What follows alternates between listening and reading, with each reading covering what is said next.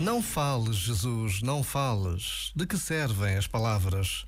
Deixa as palavras ao vento, aos que este mundo governam. Aprendendo a contemplar-te, de nada servem palavras. Vale mais o teu silêncio, ainda que seja eterno. Silêncio de Natal, de David Mourão Ferreira. No meio do arraial da festa que aí vem, é preciso parar para, em silêncio, contemplar. Já agora, vale a pena pensar nisto. Este momento está disponível em podcast no site e na app.